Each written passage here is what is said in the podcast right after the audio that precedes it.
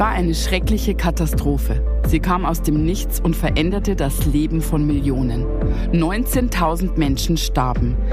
Ist mein Bruder einer von ihnen? Lebt mein Bruder noch? Diese Frage stellt sich Aktas jeden Tag. Ihre Geschichte jetzt bei Spurlos.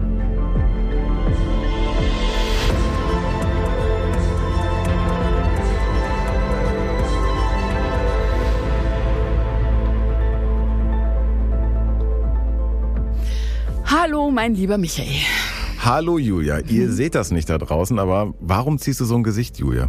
Ich ziehe ein Gesicht. Ja, Ich dachte, siehst könnte nicht schon so aus. Podcast professionell überspielen. Schau mal meinen Becher los? hier an. Äh, schau mal bitte, warte. Warte mal. Uch, Entschuldigung, Migo, jetzt habe ich mit dem Becher ans Mikro geklappert. So, fühl mal bitte unter. Ich habe hier einen Kaffeebecher aus Porzellan. Mhm. Fühl mal da drunter. Es ist feucht. Genau. Der ist leider undicht. Und Ist das, das- hat eine Vorgeschichte. Ist das der Becher? Ja, genau, das ist der Becher. Also ich habe ja, also pass auf, ich bin wirklich sauer, ich bin verzweifelt. Ich weiß, was ich gleich mache. Ich mache einen Aufruf. Darf ich einen kleinen Aufruf machen? Ich weiß noch nicht, was du möchtest, Ja, aber boah, ich fange jetzt von vorne an. Also, bist selber schuld. Wenn du mir als erstes sagst, du ziehst eine Fresse, dann kriegst du die Geschichte. wir wollen es ein bisschen spontan machen Ja. am Anfang. Das ist Ihnen geglückt, Herr Strasser, an dieser Stelle. Also, ich war einmal in Seattle. In Seattle gibt's, ich krieg von Starbucks kein Geld. Ich liebe aber einfach Starbucks. Hat halt Gründe, ist halt so, könnt ihr euch drüber aufregen oder nicht. Ich finde Starbucks super. Jedenfalls in Seattle gibt's den ersten Starbucks-Laden der Welt. Da wir waren sogar angefangen. mal zusammen in Seattle. Da haben wir mal gedreht. Sollen wir jetzt darüber auch noch Nein, reden?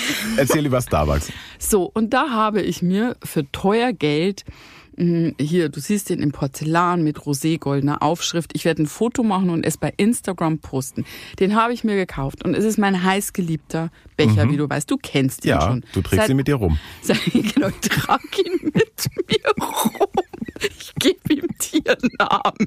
Nein, du hast ihn wirklich oft dabei, das ist so. Ja, wenn, genau. du, wenn wir Besprechungen haben in der Redaktion, kommst du schon mit deinem eigenen Kaffeebecher rein. Richtig. So, auf jeden Fall hat mein Mann vor ein paar Wochen schickt er mir ein Bild mit dem kaputten Becher. Das hast du auch noch mitbekommen. Ja, ja. Der Becher war Schrott, er hat ihn fallen lassen. Dann war wirklich äh, kleine Krise bei uns zu Hause. Es war wirklich richtig, er fand es ganz schlimm. Er wollte irgendwo einen neuen finden, war in Köln im Starbucks. Dann habe ich Mhm. ihn wirklich ausgelacht. Auf jeden Fall habe ich ihm gesagt, wenn es gebrannt hätte bei uns jemals und man hätte mich gefragt, rette eine Sache aus Porzellan oder Glas, dann wäre es halt dieser Becher gewesen.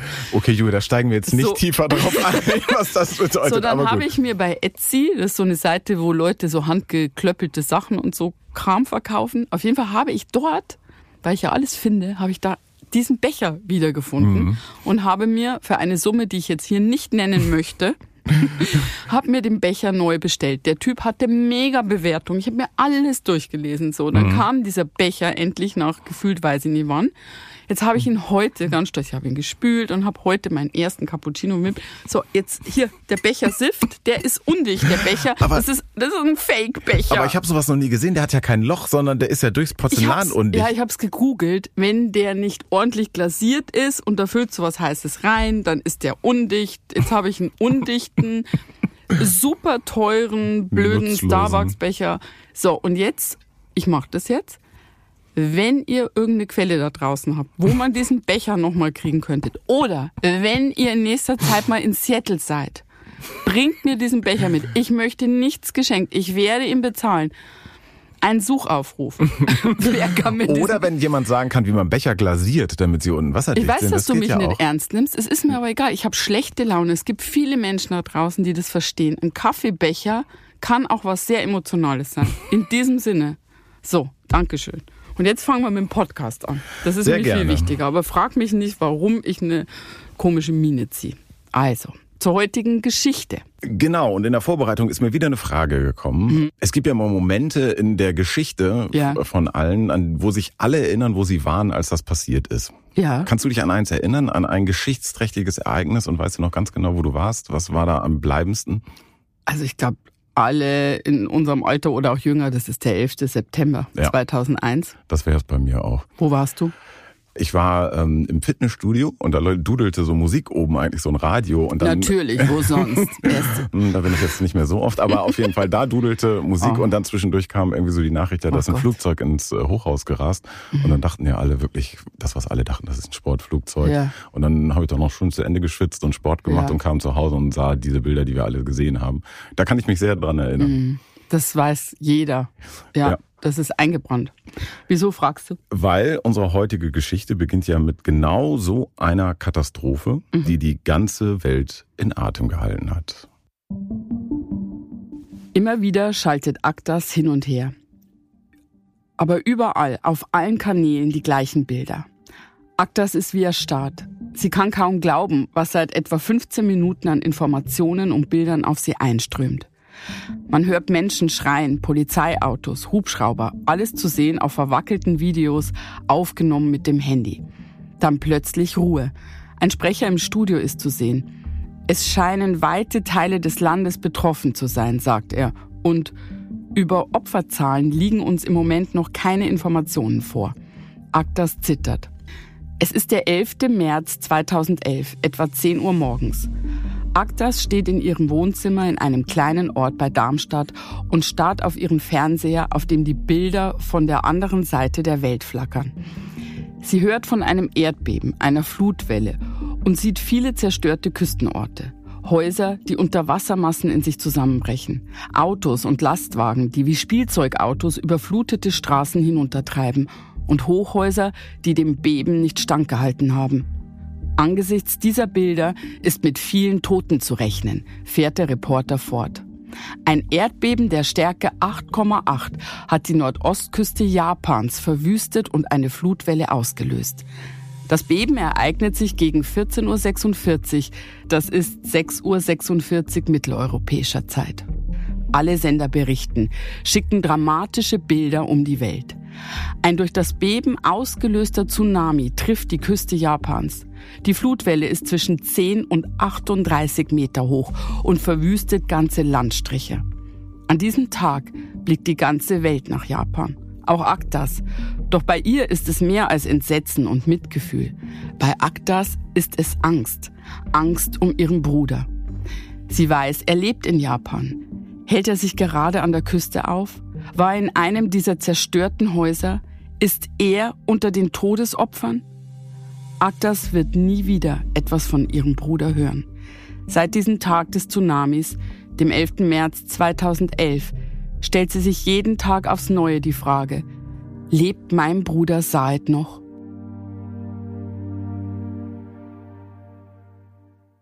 Unser Fall ist also mit dem Erdbeben in Japan von 2011 verbunden. Eine unvorstellbare Katastrophe. 470.000 Menschen müssen evakuiert und in Notunterkünften untergebracht werden. Der Name des Atomkraftwerks Fukushima hat seit diesem Tag traurige Berühmtheit erlangt. Und das alles hat viele Menschen bewegt. Und Agdas, sie ist in großer Sorge um ihren Bruder Said. Es gibt keine Tag, dass ich nicht an ihn denke. Es gibt keine. Das ist mein größter Wunsch.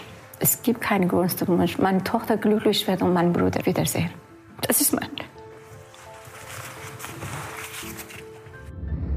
Ja, ich werde ganz oft gefragt, was mein schwierigster Fall war, die mhm. schwierigste Suche. Und ich finde, das kann man immer gar nicht so sagen, weil jeder Fall ja anders ist und jede Geschichte ist anders und jede Suche hat so ihre eigenen Schwierigkeiten.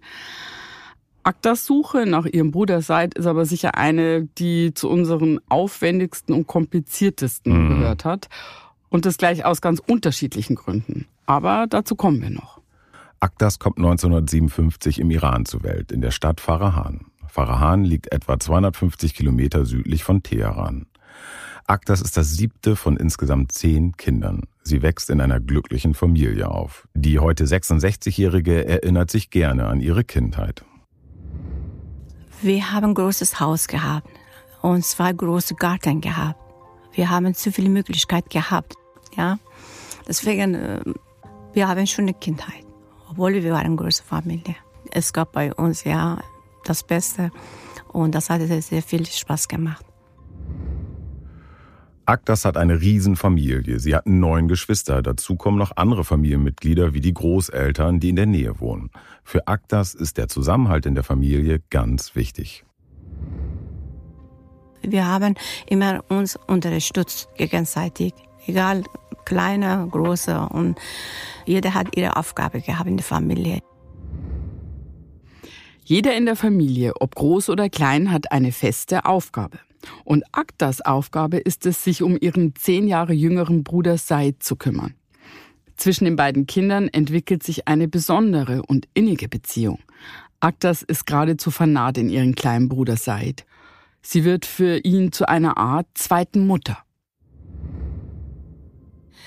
Äh, ja, ich war, äh, ich kann nicht sagen, ich war stolz, aber ich war äh, glücklich eigentlich. Ja, der war süß, der war, der war goldig und so weiter. Ähm, wir waren froh. Ein sehr hübsches, schönes Kind, süß, Liebling eigentlich. Agdas hat ihre Kindheit als sehr, sehr glücklich in Erinnerung. Schon mit 15 Jahren geht sie dann nach Teheran, um eine bessere Ausbildung zu bekommen. Bei den regelmäßigen Besuchen zu Hause freut sie sich vor allem auf ihren Zeit. 1975 macht Agdas ihren Schulabschluss. Das Ergebnis ist gut, reicht jedoch nicht für ihren Traumberuf. Doch sie lässt sich nicht unterkriegen und hat große Pläne. Sie will studieren und ihre fürsorgliche und hilfsbereite Art auch beruflich einsetzen. Eigentlich, ich wollte Medizin studieren direkt, aber ich habe diese ähm, nicht genug Punkte gehabt. Deswegen bin ich Krankenschwester geworden. habe ich als Krankenschwester studiert. Krankenschwester in Teheran, man muss Abitur machen und dann vier bis fünf Jahre studiert. Das heißt, wenn eine Krankenschwester äh, fertig ist, muss vieles wissen. Ich habe Aktas ja kennengelernt, ähm, eine ganz herzliche, sehr intelligente Frau und ich glaube, dass sie eine großartige Ärztin geworden wäre. Ja. Aktas ist mitten in ihrem Studium zur Krankenschwester, als 1981 auch Said zu ihr nach Teheran stößt. Wie seine älteren Brüder und Schwestern besucht er eine weiterführende Schule und macht hier seinen Schulabschluss. Auch wenn die Entfernung in den vergangenen Jahren nichts an dem innigen Verhältnis zwischen Aktas und Said verändert hat, wachsen sie jetzt noch enger zusammen.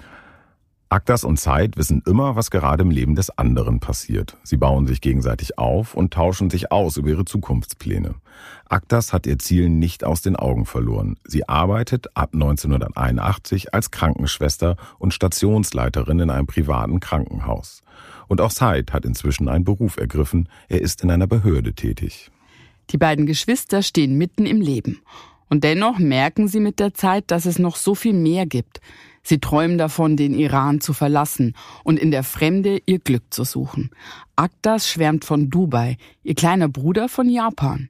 Sie wissen, dass dieser Wunsch auszuwandern sie räumlich voneinander trennen würde, doch sie stellen sich vor, trotz der Trennung immer in Kontakt zu bleiben. Von Mal zu Mal werden diese Gedankenspiele ernster. Die Geschwister glauben fest, Träume kennen keine Grenzen.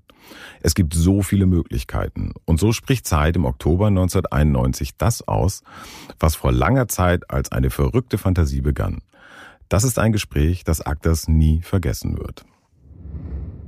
Der hat mir erzählt, der will auch nicht mehr hier leben. Der will gehen. Dann habe ich gesagt, wenn du mm, dir sicher bist, ich helfe dir. Weil wegen finanziell und so weiter, ja. Ich wollte nicht einfach, äh, der hatte ein bisschen Geld gehabt, aber dann habe ich gesagt, ich unterstütze dich und ich äh, helfe dir. Egal was du willst machen, ich helfe dir. Das habe ich gemacht. Ja, Aktas äh, spricht ihr Bruder Said gut zu, nach Japan zu gehen. Und wir wissen ja schon, was passiert. Da wird dieses Erdbeben passieren. Und vielleicht wird sie es ja nachher bereuen, dass sie da so gut zugeredet hat. Das ist ja so eine Angst, die ganz viele Leute haben, dass mhm. man jemand, das habe ich auch so ein bisschen. Was denn? Wenn ich jemand etwas rate, ja fahr doch dann und dann oder nimm doch lieber das mhm. Flugzeug als die Bahn. Dann habe ich immer so im Hinterkopf da schon, oh Gott, wenn da jetzt was passiert. Und ich habe gesagt, mach das. Dann bin ich so in gewisser Weise mitschuldig. Kennst du dieses Gefühl oder? Ja, da, ich, ah, du meinst, dass da schon so dein innerer Film losgeht. So, ja. was könnte da passieren? Voll, das habe ich auch. Also ich glaube, man sagt es und hat irgendwie so das so eine Angst, so Schicksal zu spielen. Ja. Mhm. Das ist einfach, wenn man jemanden gern hat. Nachdem Said die Entscheidung getroffen hat, nach Japan auszuwandern, geht alles ganz schnell. Es ist ja ganz viel zu organisieren und immer mit dabei Aktas. Auch wenn sie die Zeit am liebsten anhalten würde, unterstützt sie Said bei all seinen Vorbereitungen. Für sie fühlt es sich so kurz an wie ein Wimpernschlag, als Said plötzlich sein Visum für Japan in der Hand hält. Es ist soweit. Aktas muss stark sein. Es heißt Abschied nehmen. Ja, der hat äh, Ticket besorgt und dann wird in einen Tag, das war 24. Dezember 91, äh, nach Flughafen. Und dann, das war der letzte Tag, äh, als wir uns gesehen haben. Man kann das nicht vergessen. Auch die anderen Geschwister verabschieden sich von ihrem Bruder. Für Aktas ist dieser Tag besonders emotional. Es ist ein Abschied auf lange Zeit. Sie werden sich eines Tages wiedersehen. Das versprechen sie sich. Doch zu diesem Wiedersehen wird es nie kommen. Said kommt gut in Japan an und meldet sich per Telefon. Agdas ist erleichtert. Es bleibt nicht bei diesem einen Anruf. Sie halten den Kontakt und telefonieren regelmäßig. Agdas freut sich jedes Mal über die Neuigkeiten aus Japan. Sie ist unendlich stolz auf ihren kleinen Bruder. Und nun kümmert Agdas sich um ihre eigenen Lebensträume. Sie will nach Dubai und beantragt ein Visum. Auch ihre Ausreise läuft schnell und reibungslos. Ganz kurz, ich kenne mich jetzt natürlich nicht so in iranischer Geschichte aus, aber mhm. ich weiß, dass es damals schon ein sehr, sehr strenges Regime war, was so ein bisschen erklärt, warum die beide ja. äh, natürlich ins Ausland gehen wollen. Und wir haben ein bisschen geschaut, seit 1979 sind über drei Millionen Iraner ausgewandert. Mhm. Computerspezialisten, Ärzte, Krankenschwestern, das nennt man Brain Drain, mhm. also Fachkräfte, die das Land verlassen. Ja, da passen Aktas und ihr Bruder ja total rein. Beide sind sehr gut ausgebildet und gebildet. Äh, Aktas ist Krankenschwester. Die sind natürlich überall auf der Welt begehrt. Also warum Aktas nicht im Iran bleiben wollte, hat sie uns eigentlich nie wirklich erzählt. Aber sie hat ja auf jeden mhm. Fall ihre Gründe und angesichts der aktuellen politischen Ereignisse und auch der damaligen Ereignisse kann man sich das ja vorstellen. Das stimmt. Auf jeden Fall verlässt auch Aktas ihre Heimat. Ich bin äh, 92 aus, äh, ausgewandert nach Dubai. Wie gesagt, nach drei Tagen habe ich Arbeit gefunden als Krankenschwester. Dann habe ich auch ähm, meine Wohnung bekommen. Aber bei Dubai bleibt es nicht. Aktas hört über Bekannte, dass in Deutschland Krankenschwestern gesucht werden. Nun will sie hier ihr Glück versuchen. Sie beantragt ein Visum und nach einigen Hin und Her klappt es. Im Februar 1993 landet ihre Maschine in Frankfurt am Main. Aktas hat das Nötigste dabei. Mit im Gepäck eine große Portion Mut. Sie ist aufgeregt, aber sie freut sich auf ihre neuen Erfahrungen. Aktas ist offen und weiß, dass es im Leben nichts umsonst gibt. Sie lernt die deutsche Sprache sehr fleißig und knüpft Kontakte. Sie findet neue Freunde und auch eine Arbeitsstelle. Aber nicht nur das, sie findet in Deutschland auch die Liebe. Aktas heiratet und bekommt im Juli 1994 ihre Tochter Diana. Doch das Eheglück ist nicht von Dauer. Das Paar trennt sich kurz nach der Geburt des gemeinsamen Kindes. Und so zieht Aktas ihre Tochter alleine groß. Trotz der gescheiterten Ehe ist Aktas überglücklich, Mutter geworden zu sein. Diana bedeutet mir mein Leben, ewige, ewige Leben. Und ich tue alles für sie. Ich liebe sie ohne Ende. Ich bin stolz, dass ich sie habe. Sehr stolz auf sie. Wir erzählen hier ja Aktas Geschichte, also ihre eigentliche Geschichte nur kurz, aber ich möchte betonen, wie unglaublich schwierig das für sie als alleinerziehende Mutter in einem fremden Land ja mhm. war. Ähm, sie hat sich beim Abendgymnasium angemeldet, um Deutsch zu lernen und sie hat ihre kleine Tochter, die Diana, immer mitgeschleppt. Mit, Musste sie. Genau. Also allein ihre Geschichte wäre ein ganzer Podcast wäre. Ja, könnten wir noch länger drüber reden. Ja, sie ist nach Dubai gegangen mit ganz viel Mut, hat alles hinter sich gelassen. Man erzählt es hier so schnell, aber ich möchte es gerne herausstellen. Ganz tolle Frau, ganz ja. tolle Geschichte. Und sie hat ihren Traum verwirklicht. Sie arbeitet als Krankenschwester jetzt bei Darmstadt. Ja, das würde nicht jeder schaffen und ich ziehe meinen imaginären Hut vor ihr. Die ganze Zeit steht Aktas in regelmäßigem Kontakt mit Said. Die beiden Geschwister schreiben sich oft und telefonieren regelmäßig. Said lebt mittlerweile seit 17 Jahren in Japan. Er ist umgezogen und wohnt inzwischen in Hamamatsu. Hamamatsu, richtig? Ich glaube ja. Hamamatsu. Aktas freut sich immer auf die Telefonate mit ihrem Bruder. Am liebsten würde sie stundenlang mit Said telefonieren. Es ist nicht immer leicht, ein Ende zu finden. Doch plötzlich ist Said nicht mehr zu erreichen.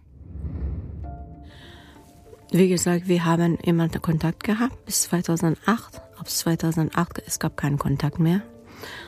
Ich habe ein paar Mal Briefe geschrieben. Es ist keine Antwort gekommen. Die Briefe kommen zurück mit Konsulat und so weiter. Es hat nicht funktioniert. Aktas kann sich nicht erklären, warum sie ihren Bruder plötzlich nicht mehr erreicht. Er hätte ihr doch Bescheid gegeben, wenn sich seine Rufnummer geändert hätte. Und wieso meldet er sich nicht? Sie macht sich Sorgen und sie fühlt sich hilflos, denn sie kennt niemanden, der nach ihrem Bruder sehen könnte. Der Gedanke, dass etwas Schlimmes passiert sein könnte, ist unerträglich. Jeden Tag hofft Aktas auf eine Nachricht, auf ein Lebenszeichen von ihrem Bruder. Doch es kommt nichts. Mit jedem Brief, der wieder zurückgestellt wird, wird sie unruhiger. Vielleicht ist Said einfach nur umgezogen, hat einen neuen Job.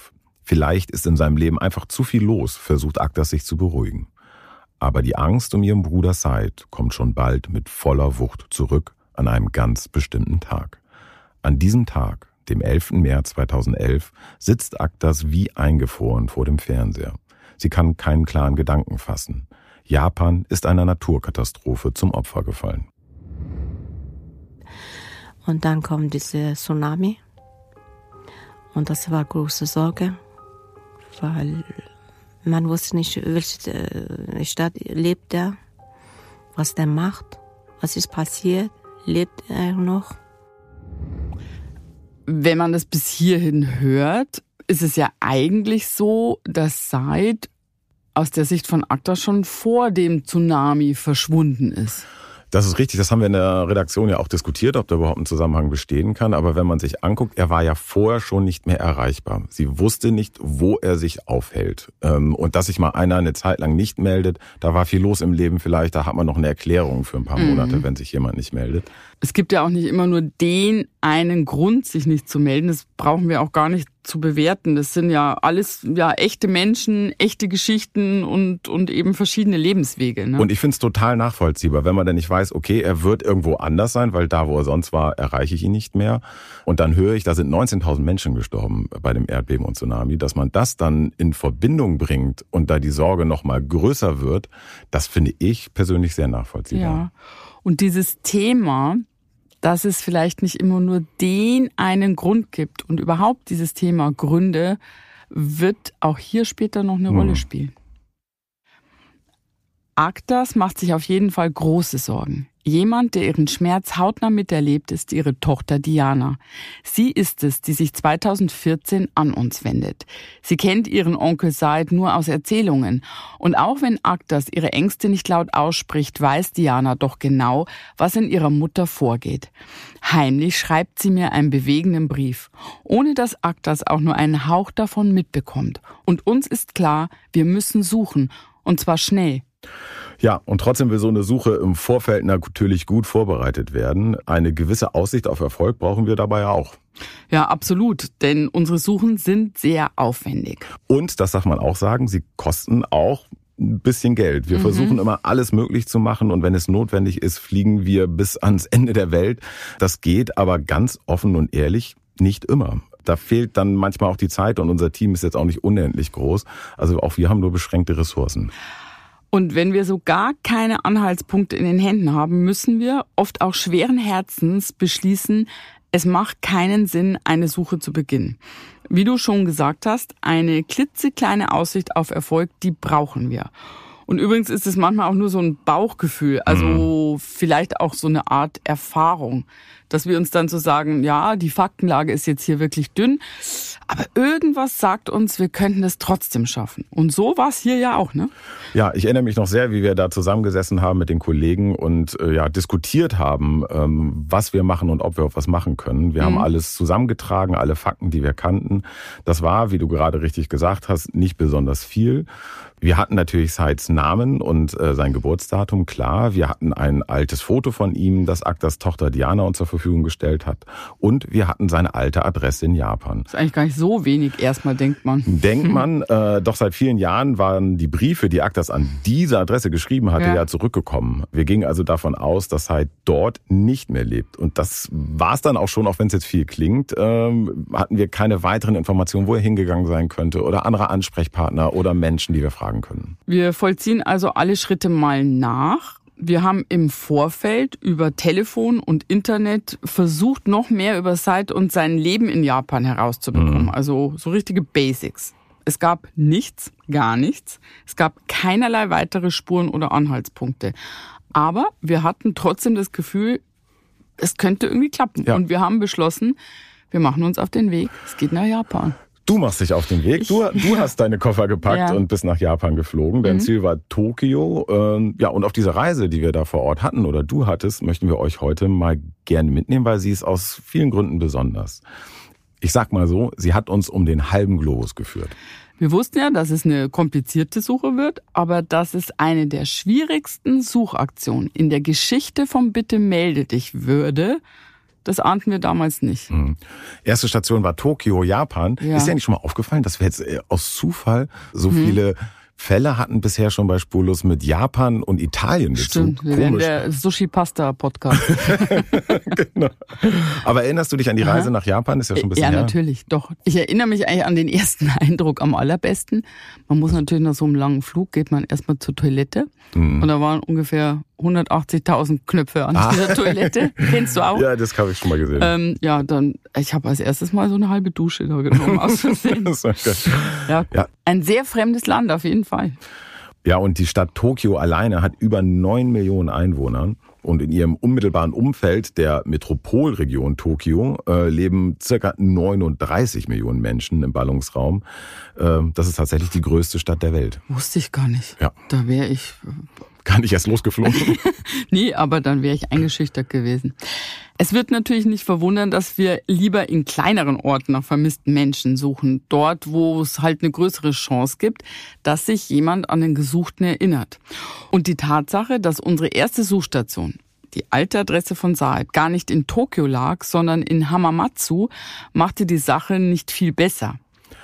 Hamamatsu hat 800.000 Einwohner und ist eine Industriestadt. Bekannte Unternehmen wie zum Beispiel Yamaha und Suzuki haben hier ihren Firmensitz und riesige Produktionsstätten. Also klein und persönlich äh, sieht irgendwie anders aus. Wir haben dann ganz klassisch mit einer Umfrage begonnen an Seits alte Adresse. Mhm. Die haben wir ja gehabt. Das war die Adresse, an die Aktas auch immer wieder geschrieben hatte. Aber das ganze Haus war unbewohnt. Das war heruntergekommen und überall, das weiß ich noch, lagen da Prospekte vor den Türen. Da siehst du schon immer dran, da war lange niemanden mehr. Das erklärt dann auch gleich, warum wir da von Deutschland aus nicht weitergekommen sind und niemanden dort erreichen konnten, weil es stand einfach leer. Genau. Das ist ja auch oft eine Frage. Ja, warum fahrt ihr da eigentlich hin? Also erstens, weil wir eine Fernsehsendung machen wollen. Das auch, ja.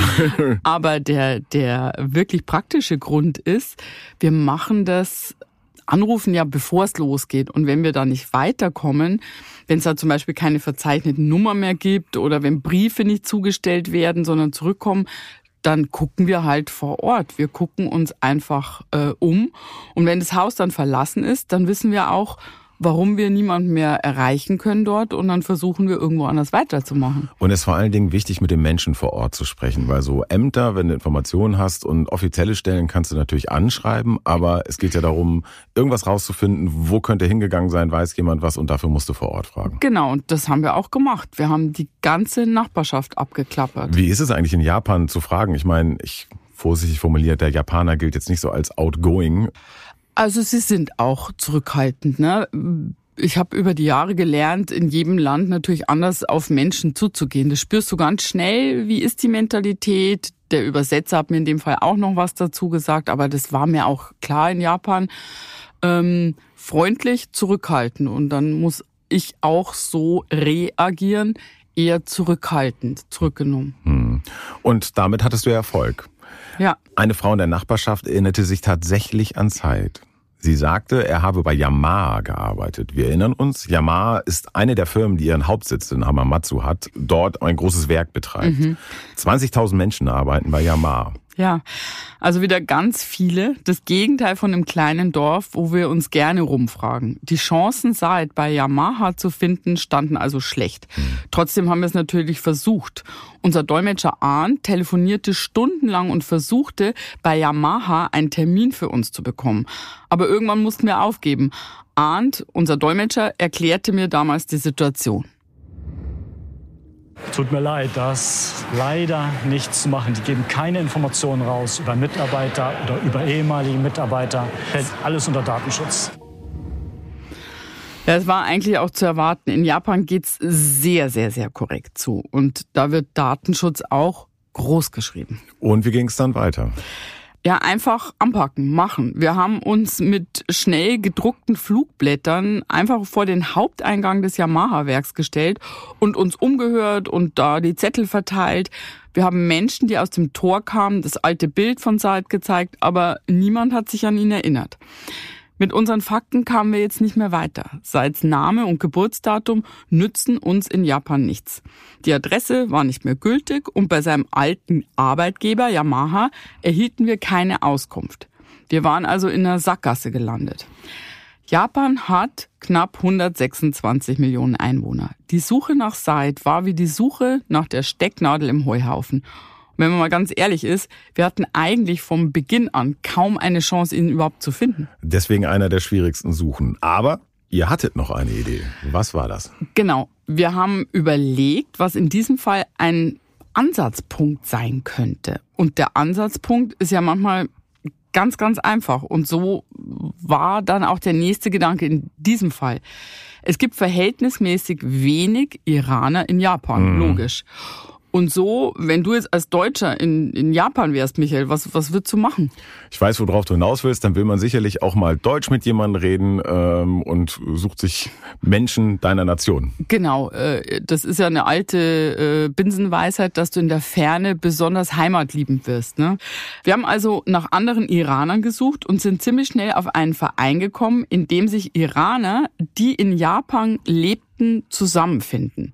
Das war zu diesem Zeitpunkt die einzige Karte, auf die wir noch setzen konnten. Wir mussten also versuchen, in diesem wahnsinnig bevölkerungsreichen Land mit diesen riesigen Städten kleinere Schnittmengen zur Seite zu finden. Mhm. Da macht es absolut Sinn, so Kontakt mit einem Verein aufzunehmen, äh, in dem die organisiert sind. Und das habt ihr dann auch getan. Richtig. Die Mitglieder dieses Vereins, das haben wir rausgefunden, treffen sich regelmäßig in einem Lokal in Tokio. Es heißt Bol Bol. Dorthin bin ich eingeladen worden. Das war ein sehr netter Iraner, der hat mich in Empfang genommen. Er hieß Hossein. Und ich erfuhr, dass bis vor wenigen Jahren etwa 30.000 Iraner in Japan gelebt hatten also mehr als ich dachte. Viele mhm. waren aber ausgewiesen worden oder hatten das Land aus anderen Gründen verlassen. 2014, als ich dann in Japan nach Said suchte, lebten ungefähr nur noch 6000 Iraner in Japan und die meisten davon wohl im Großraum Tokio. Aber das bedeutet hm. ja, dass äh, ja ungefähr 24.000 Iraner Japan verlassen hatten in den Jahren zuvor. Ja. Äh, dann könnte Said ja einer von ihnen gewesen sein. Genau, eigentlich war das keine gute Nachricht. Wenn Said Japan mit unbekanntem Ziel verlassen hat, wären wir völlig aufgeschmissen gewesen. Wir können ja viel, aber mit ganz, ganz wenig Angaben die ganze Welt zu durchsuchen, das schaffen wir ja auch nicht. Und leider ist es gar nicht so unwahrscheinlich, dass er zu diesen Iranern gehört hat, äh, die das Land verlassen haben, weil er war ja nicht mehr zu erreichen. Ja. Vielleicht hat er sich deswegen nicht gemeldet, vielleicht ist er gegangen und war jetzt ganz woanders. Richtig. Und wir haben uns gefragt, ist ihm etwas passiert? Konnte er sich nicht melden, weil bei dieser Ausreise in ein anderes Land vielleicht irgendwas passiert ist? Ich meine, er und seine Schwester waren sehr eng. Warum soll er sich auf einmal nicht mehr melden? Du warst aber auf jeden Fall noch in dem Lokal, äh, in dem sich äh, die Iraner dort treffen und hast ja auch ein Foto dabei gehabt. Ja, das war so jetzt der letzte Anker. Mhm. Ich habe den Mitgliedern dieses Vereins das Foto von Said gezeigt. Ich war da länger, die waren super freundlich, aber nicht einer hat ihn dort erkannt. Aber wie du das dann immer sagst, also einer kennt ja den anderen und vielleicht kommt man dann irgendwie weiter.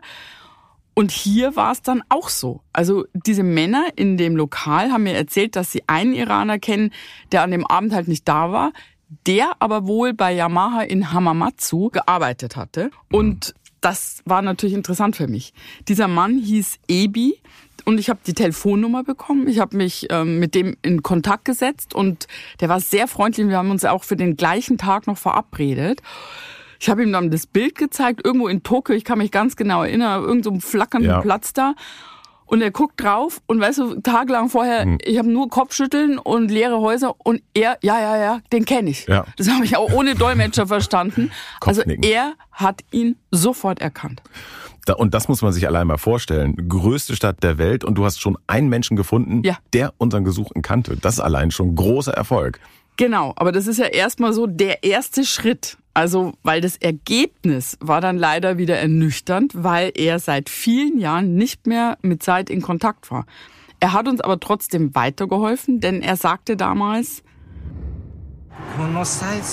Ich kann mich erinnern, dass er irgendetwas mit Schiffsmotoren zu tun hatte. Er wollte damals für einen neuen Job in eine Stadt namens Nico gehen. Ein Freund von mir kannte ihn besser als ich. Vielleicht weiß der mehr.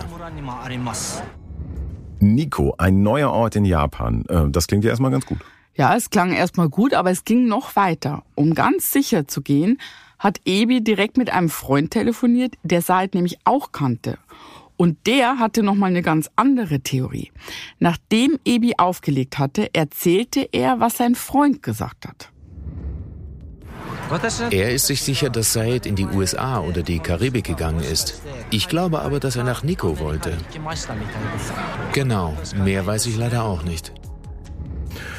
Ja, äh, das heißt, ab jetzt gab es zwei Möglichkeiten, Ja. wo Side sein konnte. In der Karibik beziehungsweise den USA oder in Japan in der Stadt Nico oder Ja. muss man fairerweise sagen, auch irgendwo sonst auf der Welt. Ja, das Äh, ist so wie wenn du als Wahl hast, ja, der ist in Stuttgart oder in Sydney. Weißt du? So, da standen wir. Also den Hinweis in der Karibik ähm, hätte ich unter anderen Umständen ja gar nicht weiterverfolgt.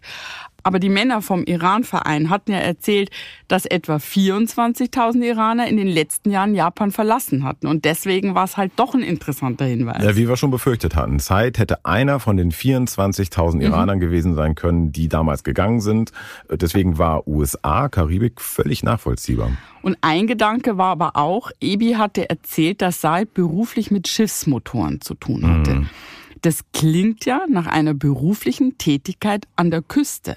Ja. Also wenn Said in Japan geblieben war und wirklich in Küstennähe gearbeitet hätte, dann konnte man jetzt an dem Punkt ja nicht mehr ausschließen, dass er doch Opfer des Tsunamis war. Ja, Denn ein Tsunami trifft auf die Küste. Ne? Bisher war das ja nur eine vage Befürchtung von Ja. Aktas, dass sein Verschwinden damit zu tun haben könnte. Äh, Jetzt gibt es handfeste Indizien dafür, dass das auch wirklich wahr sein könnte. Ja, das hatten wir ab da immer als mögliches trauriges Ende dieser Suche im Hinterkopf ab dem Punkt. Umso entschlossener waren wir aber, die Spuren, die wir hatten, weiter zu verfolgen. Und wir hatten mehrere Spuren. Das hieß für dich, erstmal mussten wir uns hinsetzen Ja. und überlegen, was machen wir jetzt damit? Du musstest deine Hausaufgaben machen. Genau. Ich habe das Internet durchsucht nach Said mit dem Fokus Karibik und USA. Es gab keinen Treffer in Bezug auf Amerika, aber auch dann wieder etwas Unglaubliches. Ich habe tatsächlich dann einen Hinweis im Netz gefunden, dass ein Said Farahini bei einer Firma in Nassau gearbeitet haben soll. Nassau ist die Hauptstadt der Bahamas und die liegen bekanntlich in der Karibik. Es war also ein Eintrag ohne Foto. Nur der Name und die Firma waren vermerkt. Said Farahini, angestellt bei der Firma Nassau Marine im Hafen von Nassau. Eine Telefonnummer war auch angegeben. Ich habe natürlich sofort versucht, bei denen anzurufen, aber die Nummer schien nicht mehr aktiv. Und das haben wir damals gehört. Die gewählte Rufnummer ist nicht vergeben. Ja, man hat's gehört, die Nummer war nicht mehr gültig. Es konnte also keine Verbindung hergestellt werden. Und wir wussten an der Stelle auch nicht, ist dieser Mann, der Said äh, Fahini, tatsächlich unser gesuchter Bruder oder ist es einfach nur ein Namensvetter, äh, Ja. der auf den Bahamas dort gearbeitet haben soll? Ist es der richtige Said, also Aktas Bruder? Ja, das stimmt. Aber wenn wir mal auf der Suche sind, ist es natürlich auch wichtig, alle Hinweise, die erstmal unwahrscheinlich erscheinen, zu verfolgen. Und hier hatte ich immerhin drei Informationen, die sich ja gedeckt haben. Also erstens die Aussage von diesem Ebi, dem Iraner in Tokio, dessen Freund gehört hatte, dass Said in die Karibik ausgewandert Ja. sein soll. Zweitens Eintrag im Internet. Demzufolge ein Said Farahini in Nassau, der da arbeiten soll. Und so häufig ist der Name jetzt auch nicht. Und drittens die Information, dass Said beruflich mit Schiffsmotoren zu tun gehabt hatte. Und diese Firma auf den Bahamas lag zumindest im Hafen von Nassau und hatte etwas mit Schiffen zu tun. Und es ist ja auch so, dass wir jetzt nicht einfach aufgrund dieser Faktoren, die du gerade genannt hast, äh, die Koffer packen und nach Nassau fahren, Nö. sondern äh, es hat natürlich der Gegencheck stattgefunden. Wir können ein bisschen aus dem Nähkästchen plaudern, aber man sieht es auch oft in, in der Sendung bei Bitte melde dich. Die ganze Redaktion überprüft natürlich auch noch alle anderen Möglichkeiten, alle Mhm. anderen Orten, guckt den, wo der Name noch auftaucht. Und dieser Gegencheck, sage ich mal, hat auch keine Erkenntnisse gebracht, auch keine Erkenntnis, dass das nicht richtig ist, Ja, genau. diese Spur zu verfolgen. Und deswegen sind wir dieser Spur in der Karibik nachgegangen. In der Redaktion in Köln versuchten die Kollegen etwas mehr über die Firma Nassau Marine in Nassau herauszufinden. Aber es gab in vielen Telefonaten sehr widersprüchliche Informationen. Wir konnten uns auf die Entfernung kein Bild machen. Es war ganz klar, dass jetzt jemand nach Nassau fliegen musste. Aber ich wollte der zweiten Spur folgen, der Spur in Japan, die nach Nico führte. Ich war ja zu dem Zeitpunkt in Japan. Ebi selbst war ja sicher gewesen, dass Said dort hingegangen war. Und da du dich nicht teilen kannst und wir keine Zeit verschwenden wollten, hast du unseren Kollegen Markus gebeten, in die Karibik zu fliegen, um in Nassau auf den Bahamas nach Said zu suchen. Ja, schöne Grüße an Markus an der Stelle. Ja. Markus ist unser schwedischer Redaktionsleiter und ist immer mit ganz viel Herz und Engagement bei jedem Fall dabei, wie eigentlich unser ganzes Team. Markus hat nicht eine Sekunde gezögert, die Koffer gepackt und ist in die Karibik geflogen. Gibt jetzt auch schlechtere Ziele auf der Welt, muss man jetzt mal auch sagen Ja. an der Stelle. Aber es ging um was ganz Wichtiges. Im Gepäck hatte er das alte Foto von Said und die Adresse der Firma, bei der er laut Internet in Nassau gearbeitet haben soll. Mehr hatten wir nicht. Markus erinnert sich noch sehr gut an die Reise. Ich bin dann relativ früh am Morgen in Nassau in Bahamas angekommen. Ich bin direkt in Taxi dann eingestiegen und ich kann erinnern, den Tag war sehr, sehr heiß. Bin aber trotzdem direkt zum Hafen gefahren. Das war die Adresse, was ich von Julia bekommen habe für diese Nassau Marine. Komme an der Adresse an und stehe dann vor einem verlassenen Gebäude. Ja, das ist so tückisch an Rechercheergebnissen im Internet. Alte Einträge, die schon lange keine Gültigkeit mehr haben, bleiben stehen und man weiß halt dadurch nicht, wie ist jetzt der heutige Stand. Ne? Das haben wir so oft auf den Recherchen. Und übrigens, das, äh, das hatte ich neulich auch mal. Ich habe neulich, äh, gehört jetzt nicht ganz hierher, aber ich habe äh, ChatGPT ausprobiert, äh, wie es alle gerade tun und schon lange Einfach tun. so oder wegen der Einfach Recherche? So, äh, wegen, nee, nicht wegen der Recherche, sondern Ja. einfach so, just for fun eigentlich. Erklär mal, was Und, das ist. äh, äh, ChatGPT ist ja diese KI, künstliche Intelligenz, äh, die Informationen wie Ja. eine Krake aus dem Internet fischt. Ja. Äh, und die versucht dann äh, in äh, schöne, menschlich klingende Antworten zu packen, wenn man die KI etwas fragt. Hast du und ausprobiert? ich habe es ausprobiert. Ich habe ChatGPT äh, nach dir gefragt, Oh nach Julia Leischig. Okay. Und weißt du, was rausgekommen ist? So viel zum Thema Kann falsche Informationen. Doch, das kann man sagen. Da kam raus, Julia Leischig moderiert den ZDF-Fernsehgarten. So viel zum Thema nicht richtige Informationen im Internet. Oder Julia, willst du was sagen? Willst du fremdgehen? Bist du fremdgegangen? Ich bin nicht fremdgegangen und ich gehe in nächster Zukunft auch nicht fremd. Ich habe gerade meinen Vertrag bis Ende 26 unterschrieben, also ich, ich bleibe. Zurück zu unserer Suche hier. Während ich dann nach Nico fahre, sucht Markus auf den Bahamas weiter. Also er hat sich durch die Gegend gefragt, hat Hinweise bekommen, hat verschiedene Ansätze und Spuren verfolgt. Und auch hier greift er dann wieder das Prinzip, jemand kennt jemand, der jemand kennt. Markus kann nach einigen Tagen einen Mann ausfindig machen, der den Said Farahini, der laut Internet in Nassau gearbeitet haben soll, gekannt hat. Markus erinnert sich.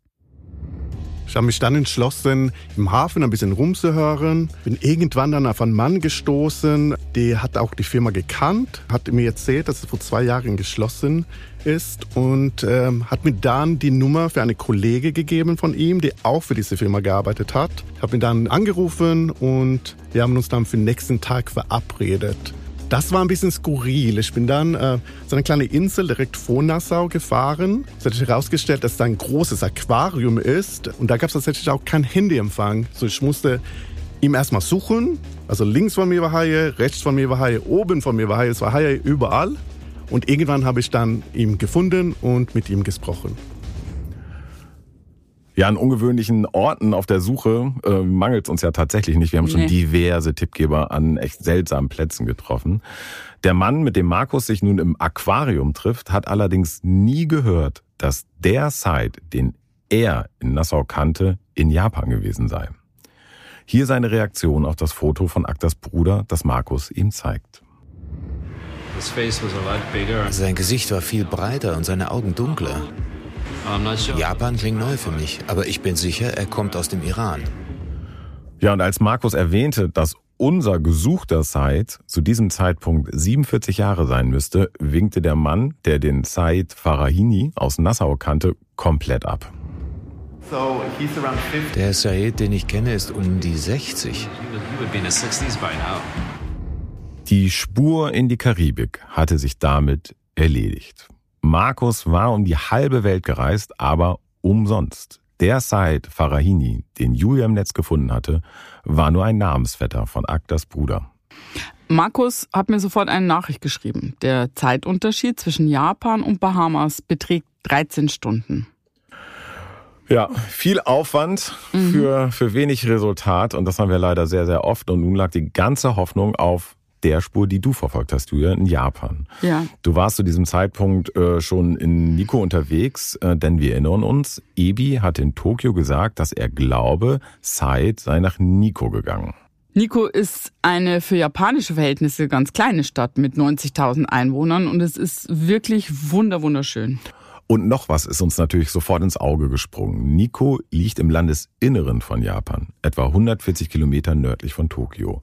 Wenn Said wirklich dort gelebt hat, dann wäre ihm zumindest während des Erdbebens und des Tsunamis nichts passiert. Denn Nico war von der Katastrophe nicht betroffen. Markus war schon um die halbe Welt gereist, ohne ein Suchergebnis zu erzielen. Und nun hat ich natürlich Sorge, dass auch meine Reise umsonst ist. Ja. Wir hatten jetzt einen neuen Ort, Nico, und da wäre es mal das Naheliegendste gemacht. Genau, unser Dolmetscher Arndt und ich sind ins Rathaus gegangen, obwohl es ja offiziell eigentlich keine Auskunftspflicht gibt. Und da haben wir nach Said gefragt. Leider wird der Datenschutz ja in Japan sehr groß geschrieben, übrigens in Deutschland auch. Und das ist auch richtig. Wir mussten dann viele Formulare ausfüllen mit Seids Namen, mit dem Geburtstag, Geburtsort und natürlich dem Datum seiner Einwanderung in Japan. Als wir wirklich da alles in zigfacher Ausfertigung abgegeben haben, sagte man uns, dass die Bearbeitung unserer Anfrage etwa zehn Wochen dauern würde. Und man könne Said in den Archiven natürlich nur finden, wenn er tatsächlich in Nico gelebt hätte. Ja. Das klang gar nicht gut. Zehn Wochen zu warten, das war keine Option. Darum habt ihr eure Suche, Nico, dann mit einem neuen Ansatz begonnen. Und obwohl ihr bisher kein Stück weitergekommen wart auf der Suche, haben euch die bisherigen Ergebnisse doch einen entscheidenden Hinweis geliefert, wo ihr ansetzen konntet.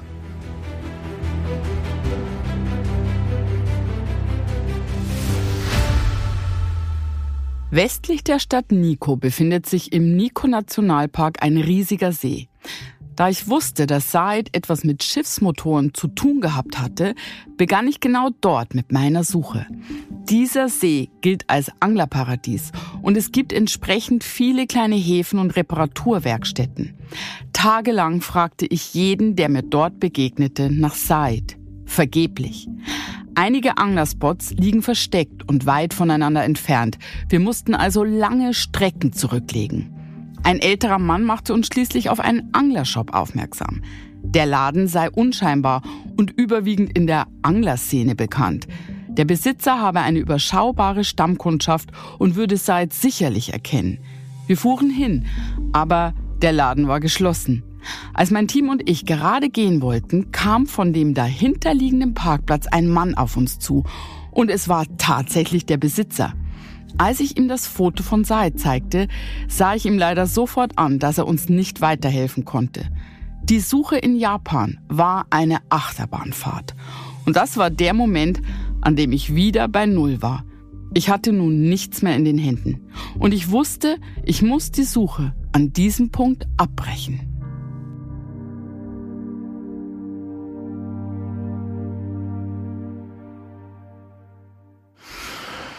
Das ist das Schlimmste, was passieren kann. Ja. Du fliegst um die halbe Welt in zwei Richtungen, Mhm. machst alles, rennst jeder Spur hinterher und Ja. am Ende bleibt dir doch nur abzubrechen. Ja, das ist dann immer der Punkt, ich will eigentlich noch vor Ort bleiben, weil ich immer denke, es kann doch nicht sein, da muss doch noch irgendwas passieren. Aber du drängst dann natürlich absolut zu Recht äh, Zurückkehr. Ich kann ja nicht Ja. zehn Wochen in Japan bleiben, das würde ich auch nicht wollen, so lang von meiner Familie weg. Nee, da war uns gleich klar, das geht nicht, wir müssen abbrechen. Und Mhm. Ja. äh, man hat ja dann noch immer gleich im Hinterkopf, man ist ja mit dem Auftrag losgerannt. Man muss ja, du musst dann ja irgendwie im schlimmsten Fall Ja. auch die Nachricht überbringen, dass wir ihn nicht finden konnten. Ja, ich bin zurück nach Köln geflogen und im Flieger habe ich die ganze Zeit gedacht, okay, was ist jetzt, wenn Aktas schlimmste Befürchtungen stimmen? Wenn Said gar nicht mehr am Leben ist. Das war einfach der Gedanke. Wenn er durch den Tsunami oder vielleicht ja auch durch einen anderen Grund zu Tode gekommen ist. Er war wirklich wie vom Erdboden verschluckt. Auf der anderen Seite ist Japan ein sehr, sehr schwieriges Land, um jemanden zu suchen.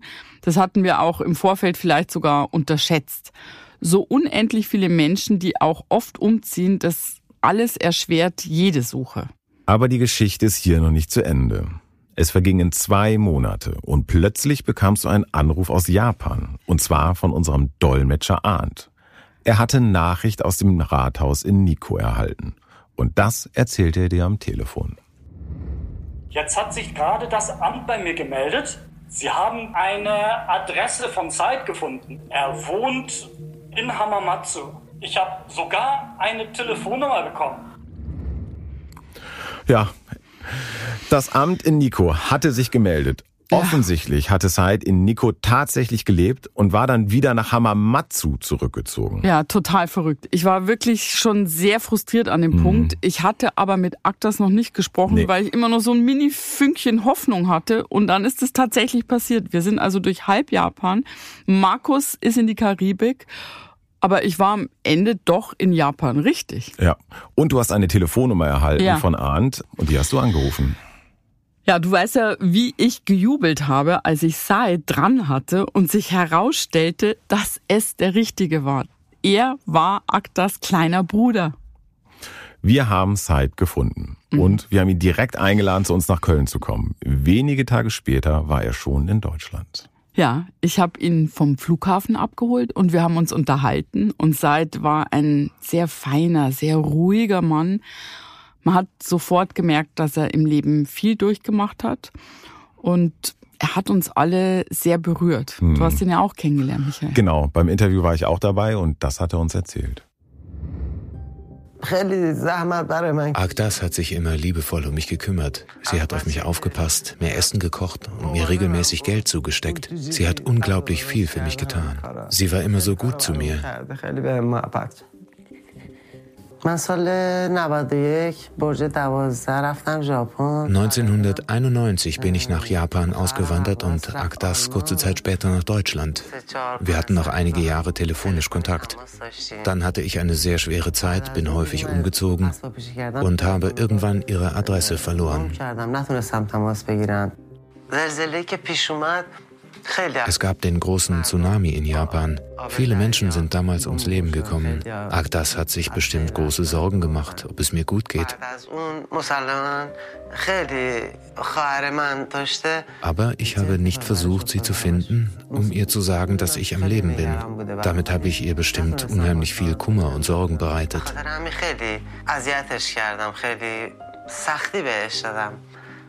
Dafür muss ich mich bei ihr entschuldigen. Ich habe mit Zeit natürlich auch darüber gesprochen, warum er nicht versucht hat, Kontakt mit seiner Schwester aufzunehmen.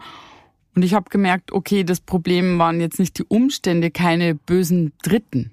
Also manchmal kommen Menschen unverschuldet in Positionen, die es ihnen aus anderen Gründen unmöglich erscheinen lassen, vor ihre Familie zu treten. Ich kann ja nur so viel sagen, man hat seit angesehen und gefühlt dass er sehr, sehr schwere Jahre hinter sich hatte.